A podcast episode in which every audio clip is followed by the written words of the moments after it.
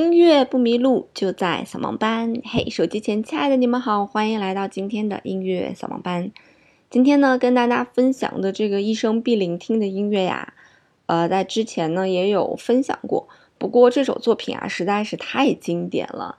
每一个人啊，不管年龄大还是年龄小，啊，不管你在什么样的场合当中，是古典音乐的场合，还是普通的一些场景，啊，包括星巴克的这个店里面，包括有一些学校的上学、放学、下课、上课的铃声，你都会听到这个音乐。这个音乐呢，就是来自于维瓦尔第的《四季》。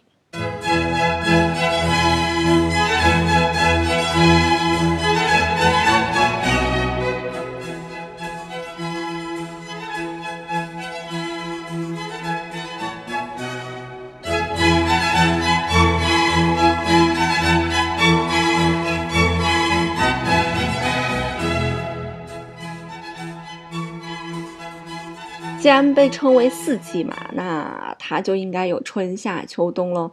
没错，这首乐曲呢是分为春夏秋冬四个部分，但是这首作品不是简简单单的只有四个乐章，它是一共有十二个乐章。因为在春里面呢有三个乐章，快板、广板、快板。那在夏里面呢同样是有什么快板呀、柔板呀、急板啊这些东西，所以加起来呢这首作品一共是十二个乐章。那这首作品呢也是非常非常有名的小提琴协奏曲，很多小提琴家呢都演奏过这首作品。而我们今天所聆听到的版本呢，是来自于索菲亚穆特所演奏的版本。当然，我们刚才听到的篇幅太短了，还没有听到小提琴的像鸟儿般的清脆的声音响起。而这首作品呢也非常非常的有趣儿，它的有趣儿就在于呢，整个这首作品呢是与。呃，一首诗的内容对应的啊，这首诗呢来自于一首维尔第自己去写的十四行诗。那它的每一个乐章呢，其实是对应这么几句话。比方说第一乐章呢，它对应的叫做“春临大地，众鸟欢唱，微风轻拂过潺潺溪流，暴风雨咆哮着为天空蒙上一层黑幕，预兆着春天的来临。接着乌云消散。鸟儿再度奏起和谐的乐章，所以整个乐章虽然不长啊，只有差不多三分钟左右的时间，但是呢，却淋漓尽致地描绘了什么叫做鸟儿高歌，什么叫做暴风雨来临，什么叫做迎接春天。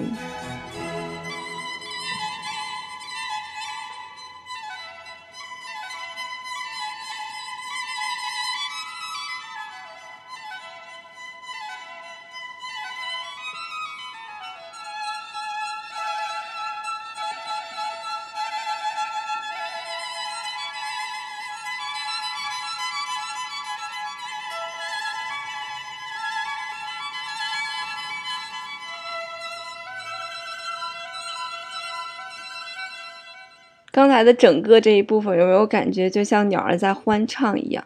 那这一部分呢，其实乐器非常简单，只有三把提琴，也就是我们所说的主奏小提琴和一提琴和二提琴，它们呢分别有各自的旋律来独立的演奏着啊，每个人都演奏了自己的旋律，每个乐器每一把提琴好像都像是一只小鸟一样在欢唱。那有一些连音呀、跳音呀、一些颤音呀，啊，好像在描述小鸟的一些叫声一样，所以就是应和了我们刚才说的那一句话，“众鸟欢唱”。所以整个的非常短的这个片段呢，我觉得就在描绘众鸟欢唱的一个场景。在咱们古今中外，在描绘小鸟欢唱的时候，通常都会用到颤音啊。什么是颤音呢？刚才我们听到的哒啷哒啷哒啷，就是颤音，听起来非常非常像鸟叫。那不单单是在主奏小提琴出现了颤音，在一提琴里面也出现了颤音。总之呢，三把提琴交替的出现，就描绘了这个小鸟在叫的这样一个声音。整部作品啊，因为基于这个十四行诗，所以它在聆听过程当中非常的具体。就犹如我们刚才听到的小提琴的声音，就是在描绘鸟叫一样。那么在后续呢，作曲家呢还描绘了流水呀、啊乌云呀、雷声呀，然后小鸟的声音呢再次响起啊，所以听起来是非常具体的。所以大家呢，如果想要听明白这首音乐呢，建议可以把这个十四行诗，呃拿出来去听这个音乐，所以你也能够感觉到啊，原来。就是一句鸟儿欢快的歌唱，就能被作曲家写出这么这么多、这么这么多动听的音符。在我很小的时候，我就听我的老一辈儿讲过这样的话：说春困夏乏秋打盹儿，睡不醒的冬三月。所以，我为我自己还有几分 时光能够清醒而感到庆幸。那对于咱们的普通上班族，怎么才能赚一点税后收入呢？主播呢，今天邀请大家来参与话题：普通上班族怎么才能赚点税后收入？参与办法呢，就是大家来点击我们今天专辑下方的小黄条。进入我们今天的话题，同时主播要向大家推荐一款高收益、低风险的理财产品。国庆和中秋的假期就要来喽，人闲钱可不能闲。万家基金、万家瑞银超级适合我们的上班族，不论是春夏秋冬哪一个季节，每一个人都能赚一点税后收入。赶快去点击小黄条吧。那维瓦尔第的这个四季呢，既然是有四季嘛，就不是仅仅只有。春天这一个乐章啊，它是有很多很多乐章的。我们刚才也讲了，所以除了春呢这个非常明亮的用大调去创作的这样一个非常明亮的一个部分之外呢，我们还有像我们还有像夏天和冬天这种没有那么明亮的一些乐章。比方说在夏天呢，维瓦尔第就想要去描写它这种季节非常的严酷，这个太阳啊火辣辣的，那人呢和动物呢都死气沉沉的。牧羊人呢，也为自己的这个运气不好而感到非常的悲伤。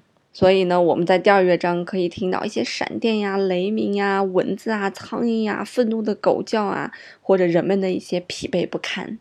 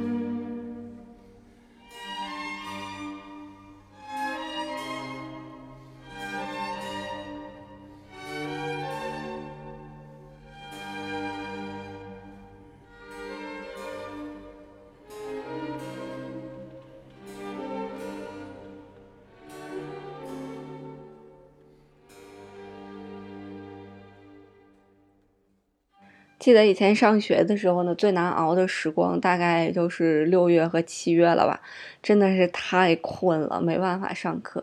尤其是每次到了下午第一节课的时候，记得当时排的这个课里面，我们的下午第一节课以物理课居多，所以我的物理课的成绩简直是惨不忍睹。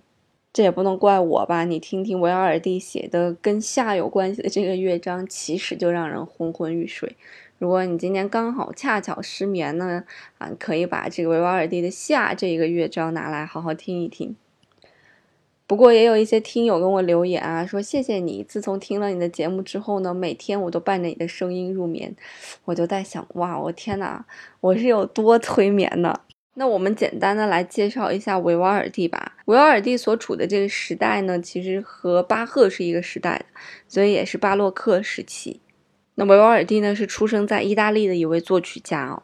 他的创作呢，涉猎面非常非常的广泛，据说数量也非常的庞大。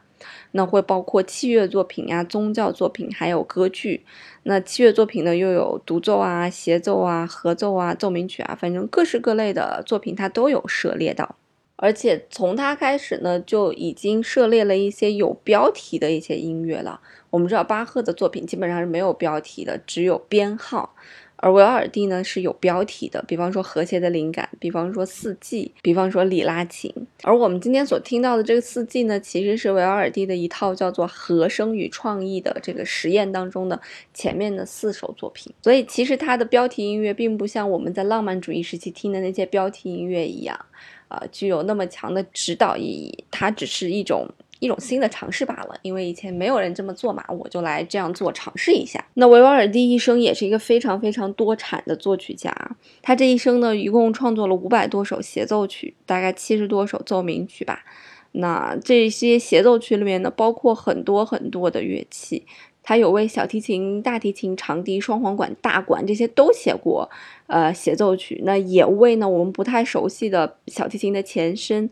维尔琴，还有呃什么曼陀林、刘特琴、沙吕莫管啊，甚至什么啊竖笛，他都写过一些协奏曲，所以作品的数量呢达到了五百多首之多。那除此之外呢，他还写了九十多部歌剧，虽然据说有一大半已经遗失了，但流传下来差不多四十部，其中呢有一些还被灌录成了唱片。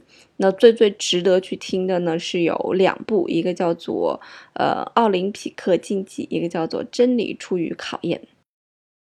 平时呢，其实我听维尔蒂的作品也不太多，因为我会感觉啊，维尔蒂呀，包括海顿呐，包括斯卡拉蒂呀，他们的作品呢，听起来好像相似度会比较高一些。就是可能他写了很多首作品，听起来感觉就跟一首作品是一样的哈。那也有人讲说，可能这是因为没有听透这个人的所有作品。但是其实，包括海顿啊、斯卡拉蒂啊，还有维瓦尔第啊，他们所处的这个时期呢，音乐呢，并不是来表达个人情感的，而更多的呢，是表达音乐本身的。或美或丑或忧郁，或者是表达一些具体事物的鸟叫啊、牧羊人呐、暴风雨啊。所以，相较起自然的一些风景来讲，人性可能还是最复杂的吧。好啦，今天的节目呢就到这了，记得不要忘记去点小黄条来赚取自己的税后收入哦。我要去点小黄条赚我的税后收入啦。音乐不迷路，就在草萌班。我们下周再见喽，拜拜。